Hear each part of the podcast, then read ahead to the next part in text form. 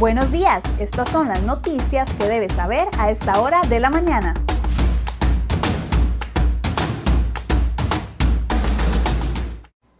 Siete con 23 minutos de la mañana, muy buenos días, gracias por acompañarnos en Cere Hoy Noticias. Vamos de inmediato con las informaciones que les hemos preparado el día de hoy en la portada de cerehoy.com.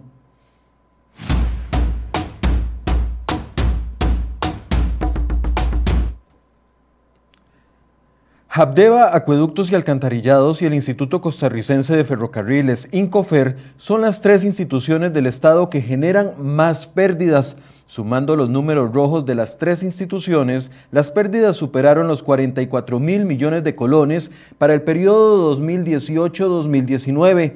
Habdeba tuvo un déficit neto de 18.570 millones, el AIA de, 18.512 millones y el Incofer de 7.160 millones. Así lo confirman cifras de la Unidad Asesora para la Propiedad Accionaria del Estado. Y estos datos podrían empeorar, ya que no incluye el impacto de la pandemia.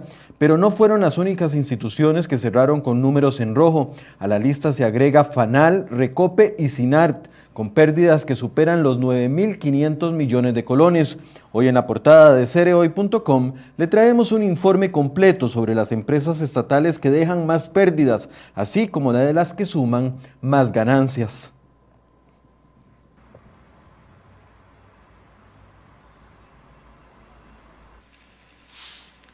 Y atención a esto, la empresa china Check pide comprensión a los conductores por los múltiples atrasos en la construcción del tramo entre Río Frío y el centro de Limón. La obra debía estar lista en octubre del 2020, luego pidió una prórroga para marzo del 2021 que tampoco se cumplió y ahora deberá estar lista hasta mayo del 2022. Este nuevo plazo también está en duda por factores que se le atribuyen a la empresa y también al MOP por la falta de expropiaciones. Un informe revela que a marzo del 2021 el avance es de solo un 31.9% versus un 60.2% que debía estar ya listo en la planificación. Ni siquiera los diseños están terminados, ya que tienen avance del 90%, aunque deberían de estar terminados, y de los 33 puentes a intervenir o a construir, solo se está trabajando en uno. ¿Qué responde el CONAVI? ¿Por qué el MOB ha permitido en estos dos años tantos atrasos? La respuesta hoy en nuestra portada.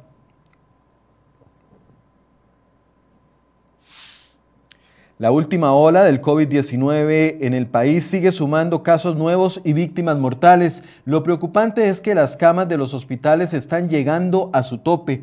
106 de las 113 camas para pacientes más graves están ocupadas, es decir, solo quedan 7 disponibles. Hospitales como el Calderón Guardia, el San Juan de Dios o el San Rafael de Alajuela ya no tienen camas disponibles, mientras que en otros hospitales la situación es similar. En las unidades de cuidados intensivos solo hay 42 camas disponibles. Dos menores están internados en cuidados intensivos y el Hospital de Niños reporta que solo tiene tres camas de este tipo para que sean ocupadas. Entre el sábado y ayer se registraron 2.260 casos nuevos, hay 571 hospitalizados, 263 de ellos en cuidados intensivos y murieron 28 personas más. Con estos números, ¿qué podemos esperar para los próximos días o meses?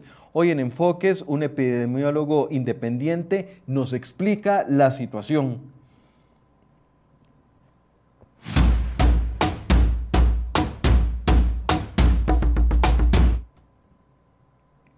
Bueno, y este lamentable accidente ha dado de qué hablar en las últimas horas, y es que el CONAVI dijo que el lanzamiento de basura a las alcantarillas fue el responsable de la formación de un charco en la ruta de circunvalación a la altura de San Sebastián. En este punto se generaron varios accidentes entre el domingo y el lunes. El más violento de ellos fallecieron dos mujeres y un motociclista quedó muy grave. Un video muestra cómo el vehículo en que viajaban las dos jóvenes se resbaló sobre el pozo de agua y se salió de la vía. Una de las jóvenes era madre de tres niñas. Usuarios de la carretera denunciaron que desde el jueves y el viernes pasado se reportaron los emposamientos en distintos tramos de circunvalación y ninguna autoridad hizo nada. Este lunes, ingenieros de conservación de vías y puentes del CONAVI inspeccionaron la escena y determinaron que, estructuralmente la vía está en buenas condiciones según ellos. Según el CONAVI, realizan limpieza de alcantarillas cada tres meses y la próxima será esta misma semana. Lamentablemente, la limpieza de la alcantarilla llega días después del mortal accidente.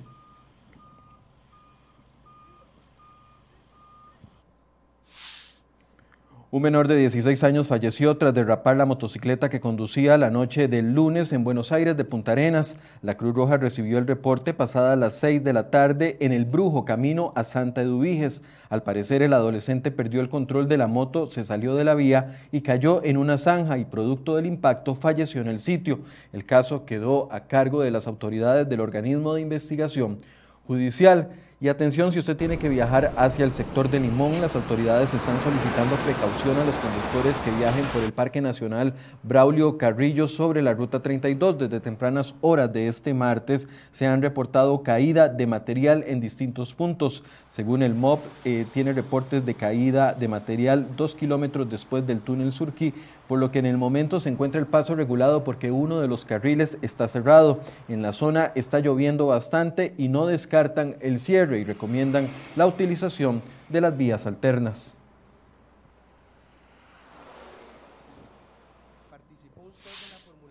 Bueno, y este es otro de los temas que ha dado de qué hablar en las últimas horas. El exdiputado y fundador del PAC, Otón Solís, reaccionó luego de que 40 diputados aprobaran un informe donde se exige su salida como representante de Costa Rica ante el BESIE. Este lunes se aprobó el informe legislativo que responsabiliza en particular a Otón Solís Fallas por la estafa que el PAC cometió en la campaña del 2010 contra el Tribunal de Elecciones. El PAC concretó la estafa al TESE y a las arcas del Estado a través de contratos fraudulentos y pagos irregulares. Ante la consulta de este medio, Otón Solís dijo que en la condena judicial contra el PAC no se encontraron faltas contra él. Señaló que ya hay otras personas responsables por este hecho. Dijo literalmente a la mayoría de diputados saben sobre lo que le ahorré en campañas al país. No se demostró nada en mi contra. No presentan pruebas a la fiscalía, por eso queda minada por eso no queda minada la confianza, dijo Solís vía telefónica. El informe aprobado este lunes también exige, entre otras cosas, la separación de Margarita Bolaños como garante ética del gobierno de Carlos Alvarado, ya que estuvo involucrada en el tema y no quiso dar explicaciones a la, Comisión Legislativa. Además, se hacen recomendaciones al Ministerio Público y al Tribunal de Elecciones por este caso. Hace unos días el presidente Alvarado defendió a Otón Solís y dijo que no lo separaría del puesto Ayer le consultamos de nuevo, pero no hubo una respuesta. Y seguimos en temas políticos muy polémicos. La diputada Zoila Rosa Bolio será la presidenta de la comisión que investigará los presuntos vínculos del diputado Gustavo Viales y su familia con personas supuestamente ligadas al narcotráfico. La comisión también investigará el financiamiento del PLN en los cantones de la zona sur del país, con especial atención en el cantón de Corredores, donde el papá de Gustavo Viales es el alcalde. La comisión también estará integrada por los liberacionistas Jorge Fonseca y Karine Niño, la diputada de Restauración Nacional Floria Segreda, el oficialista Luis Ramón Carranza, el republicano social cristiano Otto Vargas y el independiente Eric Rodríguez Steller. La comisión deberá rendir su informe al plenario el 22 de abril del 2022 después de las elecciones. El pasado martes, el diputado Gustavo Viales admitió que visitó la casa del cabecilla de un presunto líder narco, cuya banda fue desintegrada la semana tras anterior. Viales dijo que visitó la casa del hombre para recoger unos documentos que le envió el presidente municipal de Corredores, Bernabé Chavarría, quien también fue detenido y lo dejaron en libertad. Eso sí, está utilizando una tobillera electrónica.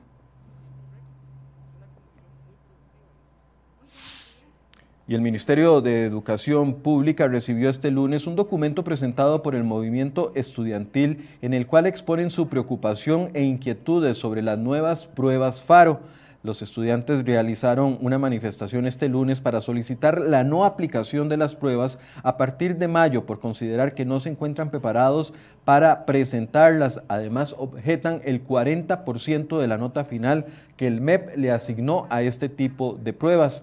De acuerdo con Elian Jiménez, presidente de METSE, pretenden evaluar contenidos que no pudieron abarcar en los últimos tres años. El documento también fue presentado ante los diputados y ante la Defensoría de los Habitantes.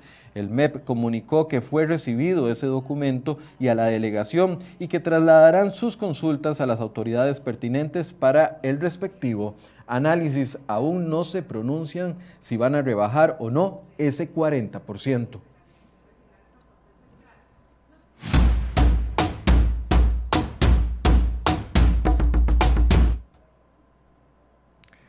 Bien, y los invito a leer también esta nota que les traemos en la sección de economía de crhoy.com el día de hoy. El 2020 no solo marcó un año de mayor endeudamiento para Costa Rica, sino que la forma en la cual se hizo significó un incremento en la exposición al riesgo.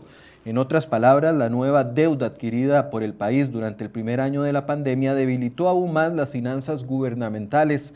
La advertencia la hizo la Contraloría General de la República en un informe del pasado 16 de abril. Según el análisis, existen tres riesgos principales. Escuche bien, la deuda nueva se contrajo a muy corto plazo con vencimientos menores a un año, a tasas de interés variables y también en dólares. Esto es lo que significa ese riesgo. Los invito a leer este reporte completo en nuestra sección de economía.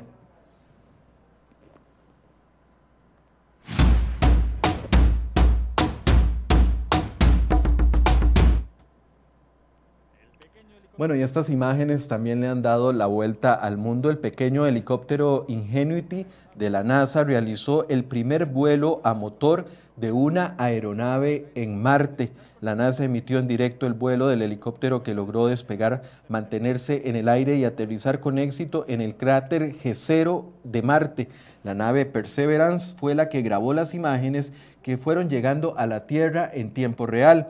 La idea es que esta pequeña máquina explore Marte de una forma diferente, que inspeccione el territorio antes de enviar otros robots y encuentre lugares especiales, dijo eh, uno de los voceros de la NASA. Elevar el vuelo en Marte no fue fácil, aunque la gravedad es aproximadamente de un tercio de la nuestra, la presión de la atmósfera es la, de la superficie marciana es de solo un 1% de la terrestre, por eso las hélices tuvieron que rotar a mucha más velocidad para poder alzar vuelo.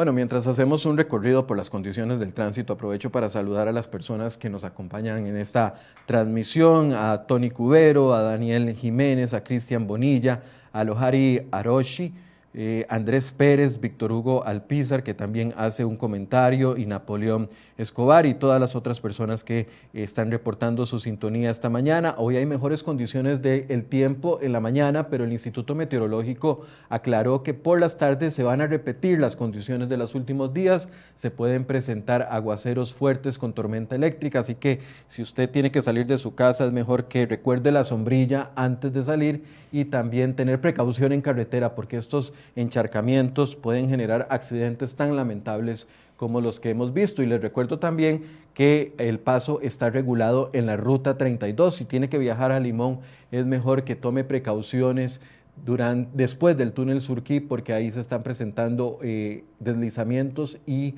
uno de los carriles está cerrado.